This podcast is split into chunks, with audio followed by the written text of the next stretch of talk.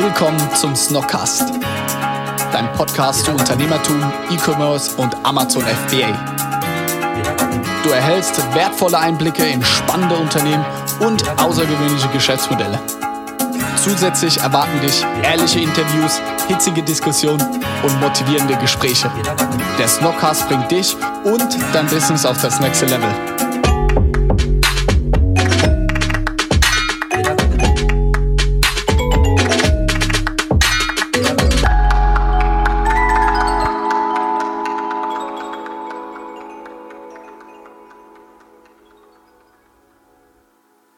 Ja, willkommen zu einer neuen Folge. Nach der Sommerpause geht es jetzt endlich wieder richtig los. Woche für Woche äh, zwei neue Folgen, Sonntag und Dienstag. Ihr wisst Bescheid.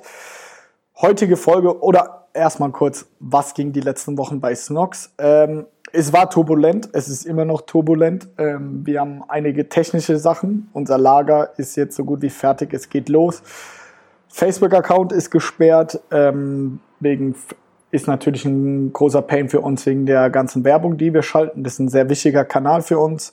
UK-Account ist gesperrt, auch ein wichtiger Kanal für uns. Äh, ja, dadurch ist es jetzt vielleicht nicht die ähm, Phase, wo ich sagen würde, Snox auf dem Höhepunkt und auch äh, ja, aber auch das gehört dazu. Deswegen erzähle ich das heute mal, dass man auch mal so ein Gefühl dafür bekommt, dass, ey, auch bei uns läuft nicht immer alles äh, hervorragend, Weltklasse, aber das gehört eben dazu und das macht Startups sein auch im Endeffekt irgendwie aus. Davon darf man sich nicht unterkriegen lassen. Klar sind solche Phasen auch mal schwer, auch persönlich ist es natürlich nervt das einen und man denkt so, fuck, wo ist hier die versteckte Kamera? Ey, aber klar, das sind jetzt wieder Kalendersprüche, aber ey, Kopf hoch, man muss weitermachen, es bringt ja alles nichts. Ähm, wir sind dran und es kommen auch wieder Zeiten, wo es äh, richtig, richtig fett läuft. Also Umsatz und alles ist alles super. Ähm, es sind jetzt einfach nur nervige Themen hier bei Felix und mir auf dem Tisch. So, gerade als Geschäftsführer muss man da natürlich immer die Scheiße auslöffeln. Das ist unser Job, das gehört dazu. Und ja, jetzt aber zum Positiven, zur neuen Folge. Ich hatte drei Jungs da, crazy. Also der ihre Story finde ich echt verrückt. Die haben angefangen, irgendwie aus einem Uni-Projekt haben sie dann ja eine Immobilienfirma aufgebaut, bauen irgendwelche Seniorenheime, sind dann zu Amazon gegangen und jetzt im Endeffekt bauen sie eine eigene Produktion für Nahrungsergänzungsmittel auf. Also richtig crazy Story. Sehr, sehr geil, was die Jungs da treiben und machen. Und ey, hört euch das unbedingt an. Das ist richtig stark und die Folge hat mir selber sehr viel Spaß gemacht. Let's go! Los geht's! Willkommen in unserem Snockcast. Nach einer langen, kurzen Sommerpause freue ich mich, dass wir wieder zurück sind.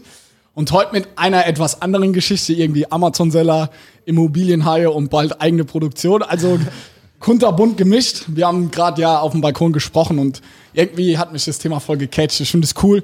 Wir haben uns gut ausgetauscht, deswegen habe ich gesagt, Jungs, lasst doch im Podcast drüber reden. Deswegen zu Beginn stellt euch am besten kurz vor, irgendwie, wie alt ihr seid, so Hobbys, nee, Spaß. Stellt euch kurz vor und ja, was ihr früher vielleicht gemacht habt, Studium etc. Genau, also ich fange einfach mal an. Wir sind jetzt zu dritt. Ich bin der Patrick. Wir sind seit kurzem in Stuttgart, seit einem Monat, kommen ursprünglich aber aus Passau, haben da studiert, uns kennengelernt, sind nach dem Studium hängen geblieben. Ähm, genau, wir haben mehrere Unternehmen zusammen, wie du auch gesagt hast, im Immobilienbereich, Amazon FBA.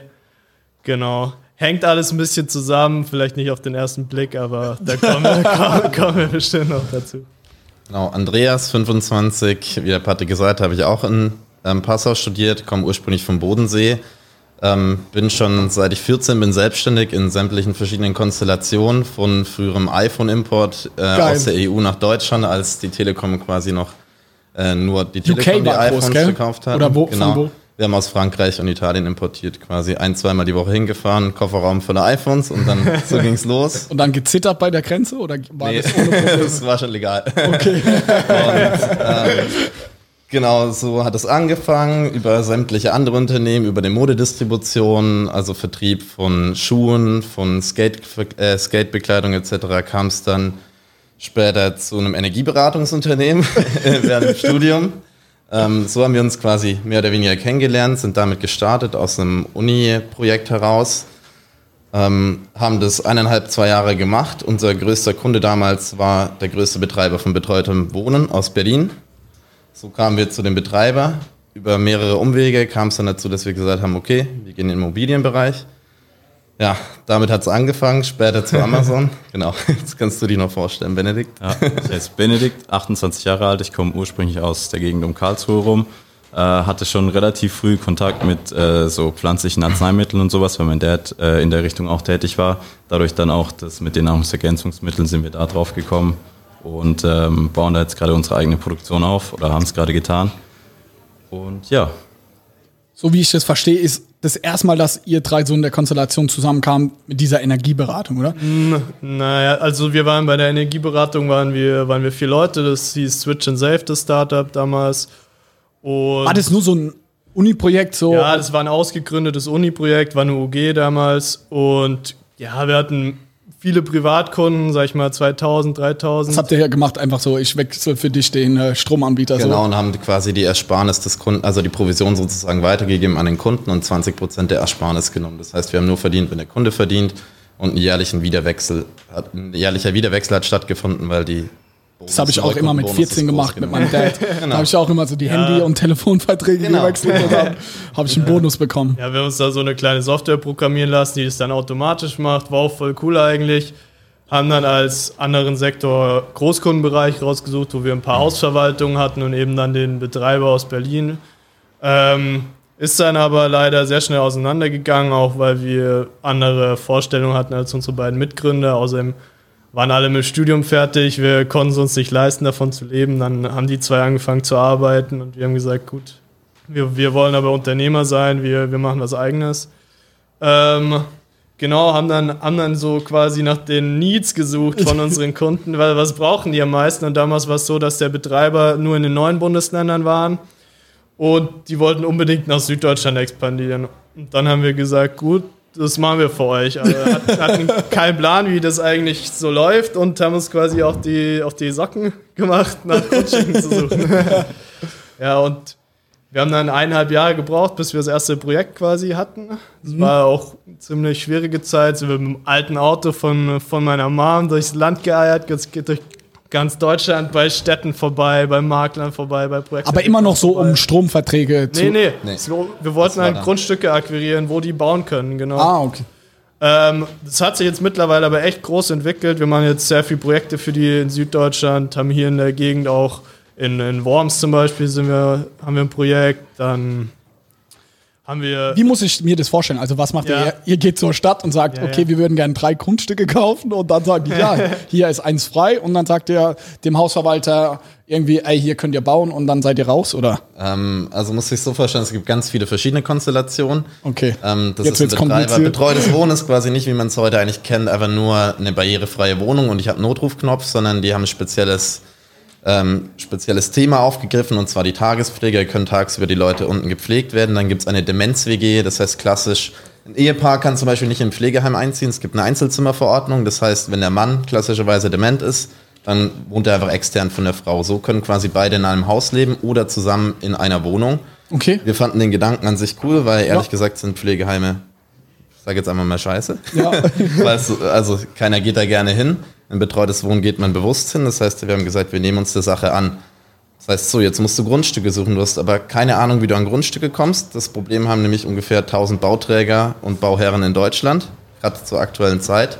Und da wir im Sozialimmobilienbereich tätig sind, können wir auch nicht Mieten von 40 Euro nachher verlangen und quasi ähm, die Leute einfach alles zahlen lassen, weil es aber nicht geht. Es muss sozialverträglich sein. Und dann haben wir gesagt, okay, wir klappen jetzt einfach bundesweit Städte ab. Wir haben einfach gesagt, okay, Autobahn, da sind ein paar Städte dran. Wir gehen jetzt mal hin, machen Wir haben- Termine mit Wir Bürgermeistern. haben 300 Städte angerufen, Mails geschrieben, Briefe geschrieben, 50 Termine oder so locker mit Bürgermeistern gemacht und so. Hat's was gebracht? Also, ja, teilweise ja. Also so hat sich herauskristallisiert, dass die gesagt haben, okay, wir finden das Konzept cool. aber er- wir haben die erstmal geguckt, als dann so zwei, drei Ja, junge Burschen kamen. Ja, genau. Und dann mit dem alten VW Beetle, Baujahr 95. Wir würden jetzt gern Sozialwohnungen bauen. Ja, genau. Und so haben wir, so ist es dann aber tatsächlich entstanden. Wir hatten natürlich den Betreiber am Rücken, damit kannst du werben. Das ist ein großer Unterschied oder ein großer Vorteil, den wir hatten und nicht nackt zu einer Stadt hingegangen sind. Ähm, hat sich an einigen Orten realisieren lassen. Genau, und bauen jetzt mit denen zusammen, teilweise in einem Joint Venture, teilweise in der Konstellation einer Vermittlung als Makler. So sind wir quasi deutschlandweit tätig. Es gibt Projektentwickler, die haben von der Stadt eine Auflage, du musst hier Sozialwohnungsbau machen, du musst was Soziales tun, tu was für die alten Leute. Die wissen nicht, was sollen wir damit machen. Die wissen, die kennen das Projekt nicht, die wissen nicht, wie sowas aussieht, die können das nicht designen, gestalten, Grundrisse versetzen, einen Betreiber finden. Dafür sind wir mehr oder weniger zuständig, helfen denen dann also wirklich auch als Berater. Und genau, so machen wir das querbeet durch Deutschland. Teilweise werden dann noch Wohnungen im Einzelvertrieb verkauft, eben in Neustadt an der Weinstraße und Worms jetzt hier in der Ecke.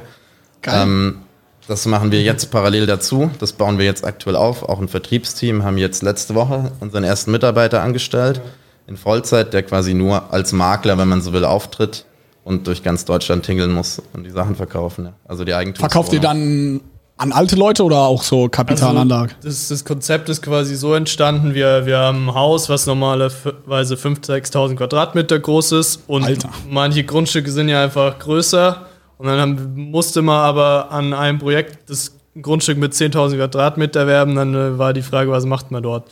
Und die Leute wollten, die Wohnung kann man nur mieten bei dem Betreiber, die Leute wollten alle, aber alle Wohnungen kaufen. Dann haben wir gesagt, ja, warum probieren wir es nicht mal aus, dass wir nebendran seniorengerechte Eigentumswohnungen machen, die dann durch den Betreiber noch betreut werden. Und das Konzept hat sich jetzt quasi bewährt und wird jetzt eben an manchen Standorten umgesetzt. Und da versuchen wir halt immer dann den Vertrieb von den Wohnungen zu bekommen, logischerweise. Wie macht ihr die Finanzierung? Also gerade 5.000, 6.000 und da, da jetzt. Ja, also es ist ja so, dass da reden wir ja schon über zig Millionen Beträge bei den ganzen Projekten und wir, wir sind nicht der Investor, es ist quasi der Betreiber ist der Investor und wir sind der Dienstleister. Unser Ziel ist schon mal später ein eigenes Projekt zu machen, aber da braucht man dann auch ein paar Millionen Eigenkapital. Voll. Also das Genau. habe ich mir gerade gedacht. So. Also wir machen auch viel in Immobilien. Wir haben gerade auch letzte Woche eine neue Immobilie gekauft. Ey, und das ist schon. Ja, Und wir sprechen ja nicht im Millionenbereich und dann höre ich das Ja. von euch so, ja, zig da Immobilien und so. nee, nee, also wir machen das als, als Dienstleister quasi im Auftrag.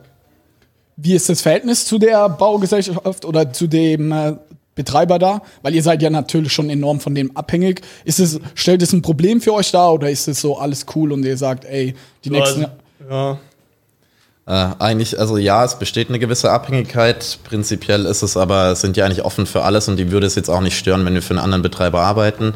Hatten jetzt auch letztens, also wann war das letzten Sommer, Kontakte zu einem anderen Betreiber aus Limburg, der ein ähnliches Konzept also, ähm, umsetzt. Sind da jetzt aber nicht ins Geschäft gekommen, aber generell sind die da, sind wir weniger davon abhängig als die von unseren Standorten, weil jeder Standort heutzutage Gold wert ist, der irgendwie sozial verträglich ist. Deswegen sind die Leute eher scharf auf die Standorte. Da könnte jetzt auch irgendjemand anders stehen, wenn der Standort gut ist, dann. Wie sieht's, vielleicht du, Benedikt, wie sieht's da mit der Skalierung aus? Also ist es, wie geht's da weiter? Schafft, also ist es realistisch, dass man da jetzt mehr und mehr Grundstücke bekommt oder guckt man jetzt einfach nur, dass man jetzt ein Grundstück bekommt mit 30.000 Quadratmetern und so und baut dann mal ein fettes Ding und versucht es einmal selbst zu machen und ist dann überm Berg oder Vielleicht. wie ist da die Strategie? Vielleicht übernehmen ich kurz nochmal. Ähm, du bist natürlich limitiert. Das ist kein Online-Business, wo du skalieren kannst. Deshalb vielleicht leite ich direkt mal über. Das ist auch ein Grund, warum wir vor, vor zwei Jahren oder so ähm, überlegt haben, was machen wir denn noch. Damals haben wir noch kein Geld verdient, jetzt verdienen wir immer ein bisschen was. Wo, wo investieren wir das? Und damals war, kam der Maxi, wenn er es hört, Grüße an dich, Maxi. Hat ja auch schon einen Podcast aufgenommen. Ähm, der war damals bei euch 450 Euro Jobber oder so, war mit meiner kleinen Schwester zusammen. und wir, wir saßen in Berlin und der, der hat mir was über Socken erzählt und so und ich hat- hatte halt gar keine Ahnung davon. Ich war so im Immobiliending, keine Ahnung von Online-Marketing. Aber wir waren da voll offen dafür, haben uns das angeschaut, haben dann ein halbes Jahr rumprobiert mit verschiedenen Produkten und da haben dann einfach irgendwann mal ein bisschen Geld in die Hand genommen und auch Amazon FBA gegründet quasi, wo wir, wo wir jetzt auch vielleicht dann mal zu dir kommen, Ben.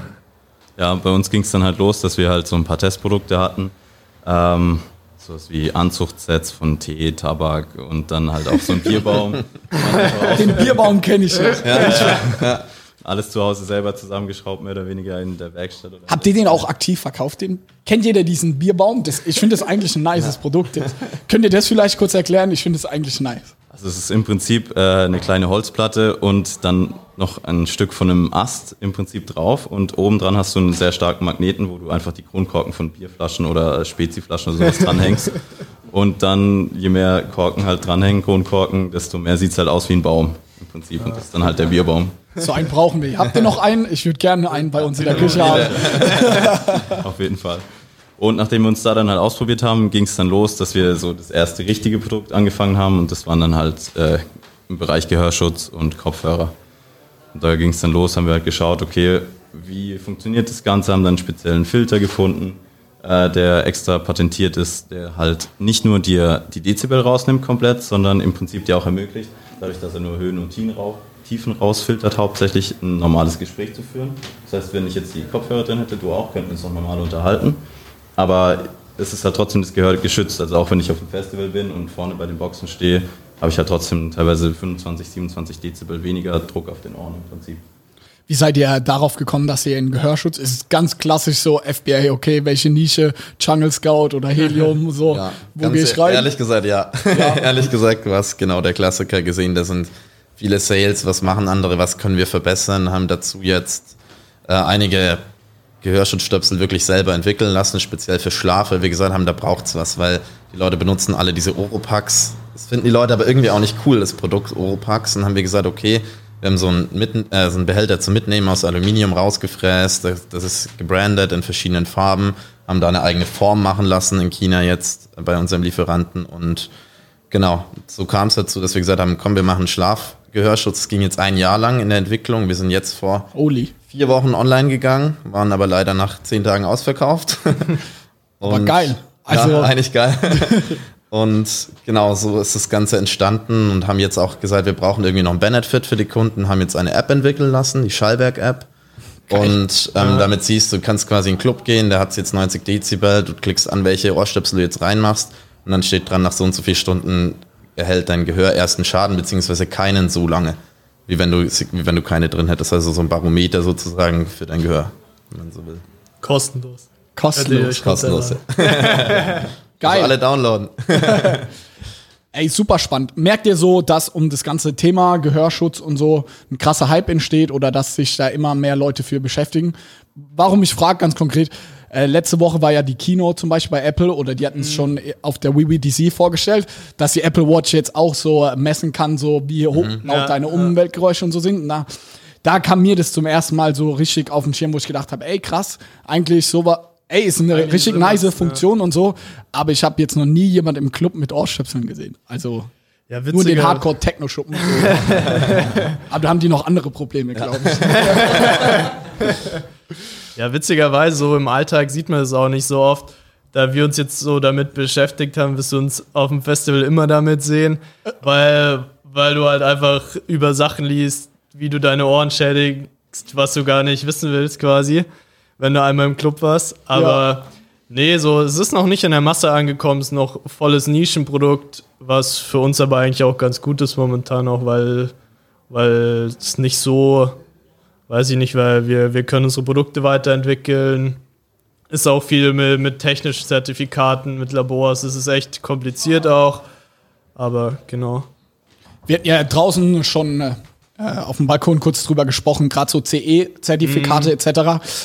Ähm, könnt ihr da ein paar Sätze zu sagen? Also, was, also das macht ja diese Nische auch, sage ich mal, schwierig und kompliziert, dass man nicht jetzt einfach beim China, in China irgendwie Alibaba sowas sourcen kann und dann auf den Markt bringen, sondern da braucht man wirklich Zertifikate und viele irgendwie, ja, Vorgaben. Genau, also es gibt recht viele Händler, die auch ohne Zertifikate verkaufen, aber jetzt wirklich keine deutschen Händler groß. Aber äh, wir haben uns einfach zum Ziel gesetzt, wir gehen in Nischen, wo es schwer ist oder eine hohe Eintrittsbarriere ist, Voll. um uns das zu sichern, um auch gegen chinesische Händler oder einfach Händler, die Preisdumping betreiben, gegen anzukommen. Und ähm, CE-Zertifikate sind relativ schwer zu erhalten, dass es auch wirklich geprüft ist. Deswegen haben wir auch sehr, sehr viele Produkte wieder zurückschicken müssen und neu prüfen lassen. Ich hatte damit auch mal Kontakt zu. Wir wollten so eine Shisha-Kohle-Anzünder machen. Boah, das war Kostet, so wahn- unfair. kostet wahnsinnig viel Geld. Gerade in Sachen Gehörschutz ist die EU wild drauf, dich abzumahnen. ist uns zum Glück noch nicht passiert. Ähm, sind jetzt auch immer hinterher, haben 10.000 Euro investiert für jedes Produkt. Deswegen geht es auch immer so lang. Selbst wenn ich morgen Pro Produkt neues- 10k. Ciao. Genau, und dann eben um TÜV-Zertifizierung etc., um sowas zu bekommen, ist schon ein sehr hoher Aufwand, ist dann aber dafür nachher auch ein gutes und sicheres Produkt, was, denke ich, auch wichtig ist für die Kunden. Damit er auch weiß, was er davon hat. Ey, ich finde es super, super geil und geil euer Mindset und eure Einstellung so, ey, wir gehen in Nischen, wo die Einstiegsbarrieren so hoch sind und so, das viel mehr als eine Chance zu sehen, so, dass man diese Zertifikate braucht und dass man die ganzen Sachen braucht, weil man dann weiß, okay, die Konkurrenten haben es auch viel schwerer. Es kostet ja nicht nur bei euch 10k, sondern Genau. alle anderen auch und dann werden die ganzen FBA-Seller da nicht so schnell reinkommen. Sortieren sich viele aus, ja. Genau. Es ist aber in der Praxis auch so, da habt ihr auch schon gesagt, so, es wäre schön, wenn da weniger im Markt wären, die einfach, oder es sind viele im Markt, die einfach illegal die Sachen Ja, verkaufen. das stimmt leider. Vielleicht auch mal dann, dann wieder der nächste, die nächste Überleitung zu dir, Ben. Wir haben ja vorhin auch noch über einen anderen Markt geredet, wo das, wo das extrem ist. Ja, äh, das bei Nahrungsergänzungsmitteln, wo du auch gesagt hast, da wir haben über unser Immobiliengeschäft haben wir die Möglichkeit gehabt, eine ganz gute Gewerbefläche zu bekommen. Haben halt damals, das war vor einem Jahr, es hat jetzt ein Jahr gedauert, haben wir einfach mal gesagt, gut, die mieten wir und lassen die umbauen zu einer eigenen Produktion. Weiß auch nicht, was wir uns gedacht haben. ja, jetzt ist die Produktion fertig und jetzt müssen wir da auch starten.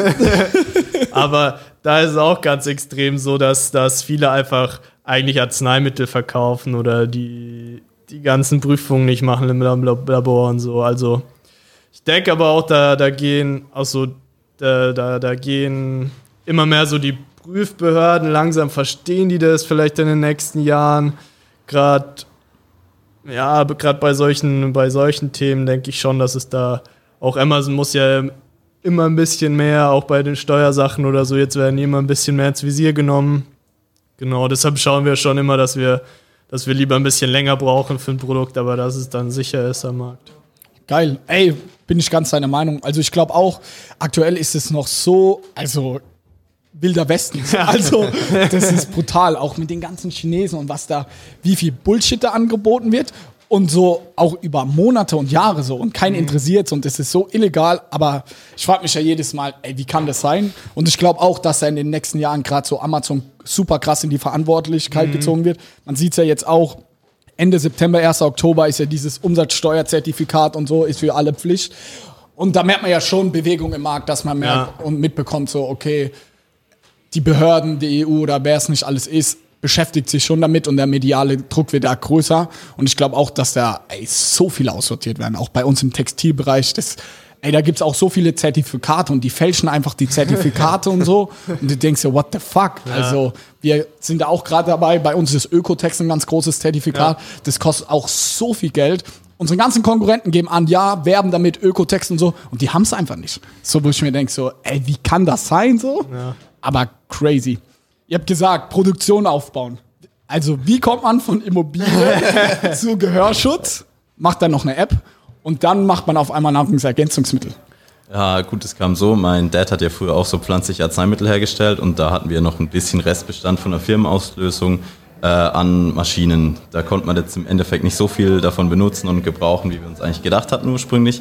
Aber wir haben halt gedacht, okay, wir schauen mal, was kann man in dem Bereich machen, wo man mit relativ Anfangskapital äh, starten kann. Haben dann angefangen mit einem Produkt, dann irgendwie kam nach und nach immer mehr dazu und haben gedacht, Also, ihr verkauft schon äh, Nahrungsergänzungsmittelprodukte. Ja, ja, und alternative Medizin auch ein bisschen in die Richtung. Ähm, dann haben Was wir ist das zum Beispiel alternative Medizin? Dann so Tropfen oder was? Ja, schon auch. Also das ist eine wilde Mischung, ehrlich gesagt auch.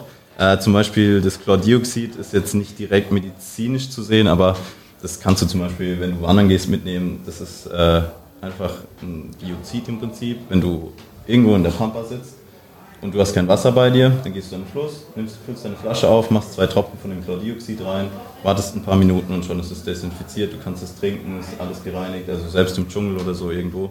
Ist wir haben gekauft. gerade so ein bisschen random Produkte, würde ich mal Am eher Anfang sagen. hatten wir dann Random-Produkte. Aber das ist Eine nice. Sich Creme haben wir eine, dann haben wir also Genau. das ist noch nicht so eine Strategie, das finde ich auch bei euch immer cool. Ihr habt so eine Brand-Strategie, die extrem stark ist. Und Inzwischen, früher war das Ja. auch. ja.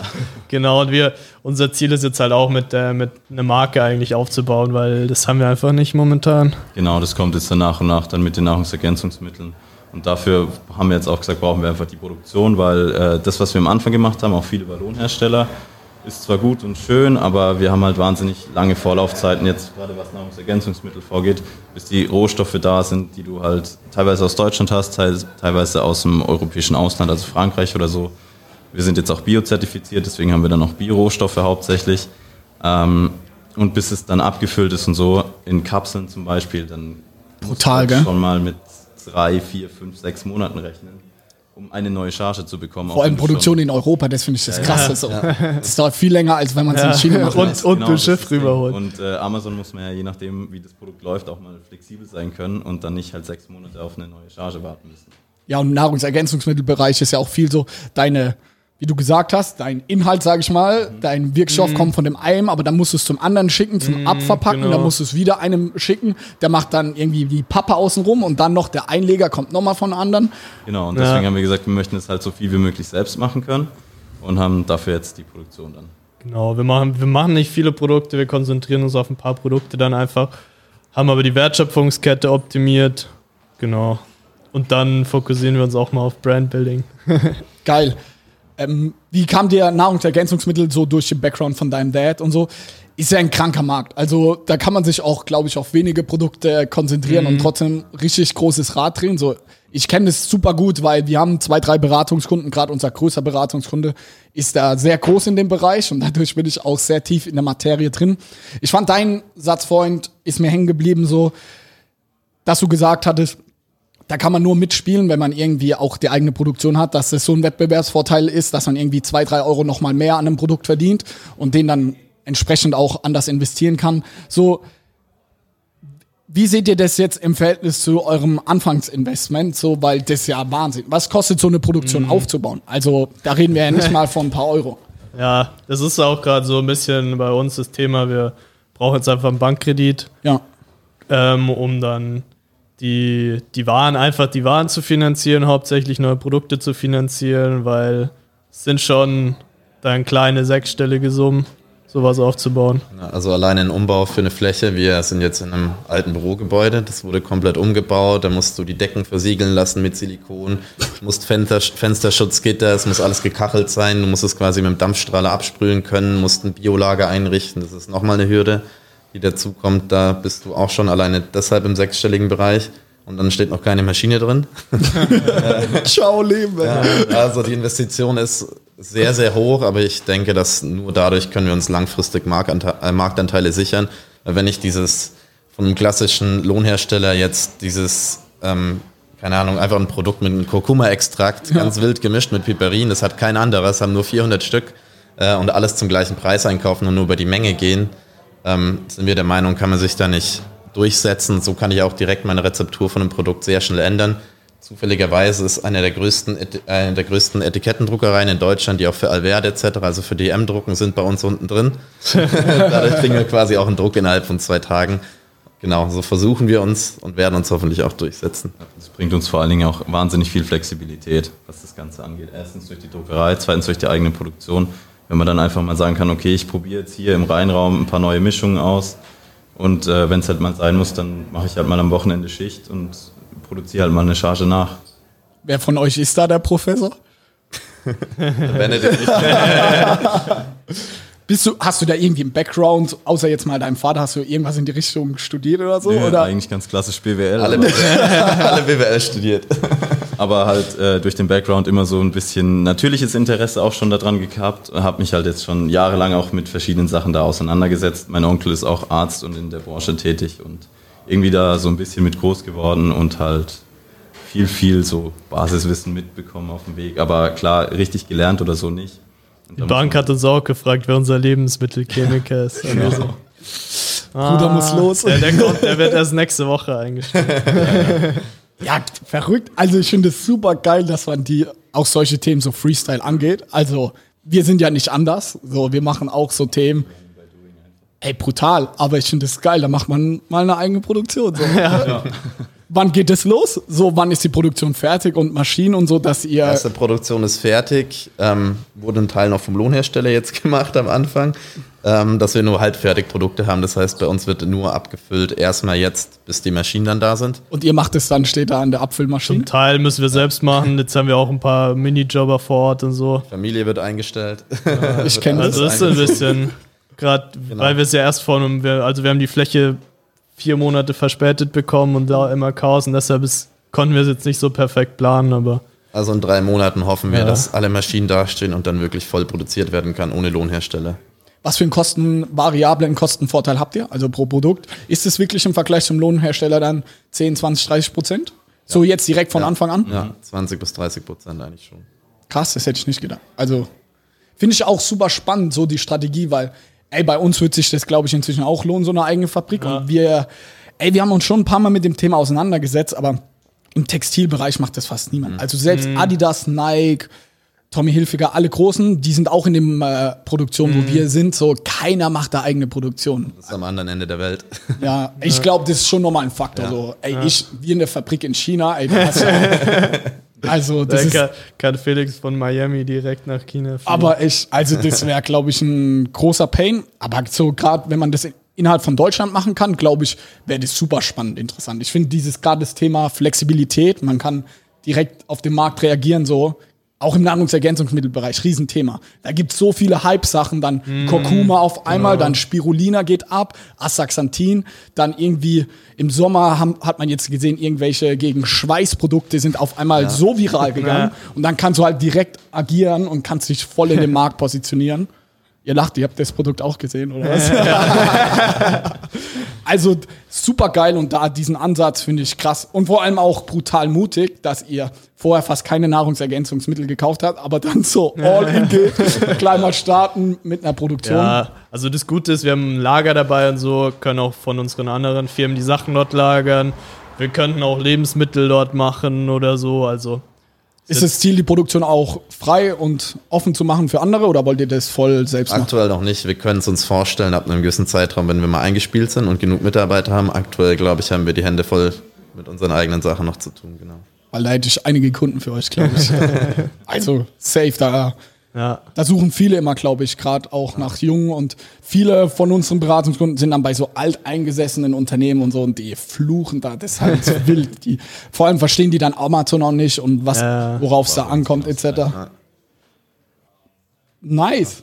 Wie seht ihr euch, das ist so immer so eine Abschlussfrage, richtig eklig, wo seht ihr euch in fünf Jahren? Ich finde es bei euch interessant so. Wenn ihr es euch aussuchen könnte, ihr habt drei Firmen im Endeffekt oder drei Ja. Themenbereiche, die ihr bespielt. So, was wollt ihr machen? Ihr dürft nur eins nehmen. Also, warum ich das so sage, konkret? Weil wir haben auch oft, ey, wir haben verschiedene Sachen ausprobiert, verschiedene Firmen und auch viele Firmen, die man gar nicht so mitbekommt auf Social Media etc. Ey, aber wir haben, dadurch haben wir im letzten Jahr so viel Geld verloren und so viel Scheiße gebaut, weil wir voll den Fokus verloren haben. Wir haben alle möglichen Themen gemacht. Wir haben, wir konnten nicht Nein sagen. Dann kam der Kumpel oder der Investor, ey, wollt ihr da mitmachen, wollt ihr da? Und wir immer, ja Mann, da kann man gutes Geld verdienen, so. Ähm, ey, und es ist so nach hinten losgegangen. Wir haben gemerkt, dadurch ist Nox auf der Strecke geblieben und unser Fokus einfach, ey klar, es läuft brutal und Bombe, aber hätten wir das letztes Jahr nicht gemacht, hätten wir Snox nochmal auf ein ganz anderes Level, also nochmal weiterbringen können. Und deswegen bewundere ich immer so, schon immer Leute, die so viele Themen parallel machen, aber ich habe auch für mich selbst gemerkt, so, ey, dass es auf Dauer sau, sau schwer ist. Deswegen, wir haben alle Firmen, wir haben, wir haben ein paar Firmen verkauft, wir haben ein paar operative Geschäftsführer eingestellt, sodass sie gar nichts mehr damit zu tun haben so haben wir versucht, so dass Felix und ich, wir haben wirklich fast nur noch Snox so. Ähm, von der Verantwortung auch und so von unserem Fokus. Deswegen finde ich das bei euch interessant. So, ey, wie seht ihr das Thema? Und wenn ihr es dann euch aussuchen könntet, dass ihr euch auf eins fokussieren müsst, so, wo ist euer Herz dran? Also rein arbeitstechnisch von der Zeit auch, würde ich sagen, ist es die Nahrungsergänzungsmittelbranche. Also zeitlich sicherlich, würde ich sagen, nimmt aktuell 70 bis 85 Prozent der Zeit ein. Ähm, Gehörschutz ist nicht mehr so viel Arbeit, weil wir da schon relativ gut aufgestellt sind. Nach und nach kommen Produkte, haben 450 Euro Jobber, die tatsächlich schon auch Verantwortung übernehmen können. Ähm, das macht schon mal einen Riesenpunkt aus. Und Immobilien ist, das ist so langfristig angelegte Projekte, das kommt, da sind immer wieder, das ist zum Beispiel eine Saison Juni bis September, müssen wir quasi fast nichts arbeiten, weil die Städte da nicht arbeiten. Dann kriege ich auch kein Baurecht auf einer Baustelle und es geht auch nichts voran. Deswegen, ähm, also aktuell liegt der Fokus auf jeden Fall auf den Nahrungsergänzungsmitteln. Der Gehörschutz, der steht, wie er ist, sage ich jetzt mal. Da optimieren wir, erweitern ein paar Produkte, investieren aber nicht so viel Arbeit mehr da rein. Und genau, Immobilien kommt immer wieder, da kommen wir jetzt halt auch mit Angestellten rein, das heißt, da werden wir auch massiv entlastet. Das heißt, ich würde eigentlich sagen, Herzblut fließt am meisten aktuell definitiv in die Nahrungsergänzungsmittel rein, weil es auch ein cooles Projekt ist, einfach eine eigene Produktion zu haben. Wer kann das denn schon sagen? Voll, richtig geil. Benedikt. Ja, also ich sehe es im Prinzip genauso. Äh, die Gehörschutzlinie ist relativ gut aufgestellt, Immobilien langfristig, aber auch bei mir halt durch das Ding mit meinem Dad und halt schon immer von Kindheit auf. Und auch weil es wahnsinnig viel Spaß macht, einfach Produkte zu entwickeln, da rumzuprobieren, welche Formulierungen und so. Und eben die eigene Produktion. Ganz klar, das Herzblut fließt einfach in die Nahrungsergänzungsmittel. Boah, ich bin, ich bin voll der Realist. ich mache einfach das, was am besten läuft, ehrlich gesagt. Und momentan ist es so, dass wir die Unternehmen ja alle quer subventionieren aus dem Geld von den Immobilien. Deshalb schaue ich, dass da auch weiterhin Geld kommt, dass wir auch weiterhin äh, Geld investieren können. Aber, Aber, wenn du dich für eins entscheiden könntest, so, alle machen gleich viel Cash oder sind gleich profitabel. Oh, Ich glaub- interner Streit. Sag Nee. Nahrungsergänzungsmittel. Also für mich, für mich, ich, für mich schließt sich Immobilien und Nahrungsergänzungsmittel nicht aus, weil du sagst ja auch, ihr investiert in Immobilien, weil jeder braucht irgendwie eine Immobilie, Büros sind in Immobilien, die Produktion hat eine Immobilie. Vielleicht fokussiert man sich dann nicht mehr so, so arg darauf, wie wir es jetzt tun, sondern sagen halt, oh, wenn wir die Möglichkeit hätten, eine Produktionsfläche zu kaufen, kaufen wir die dann oder so. Aber das schließt sich nicht aus, auch wenn es jetzt auf den ersten Blick nicht so viel miteinander zu tun hat.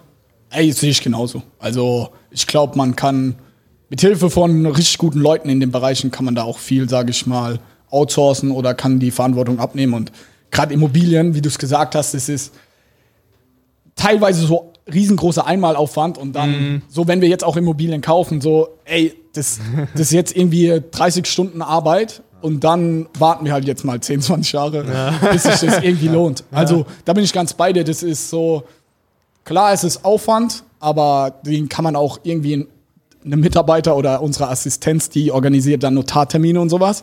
Da kann man dann viel abgeben, so dass es selber nicht mehr so krass so viel ist.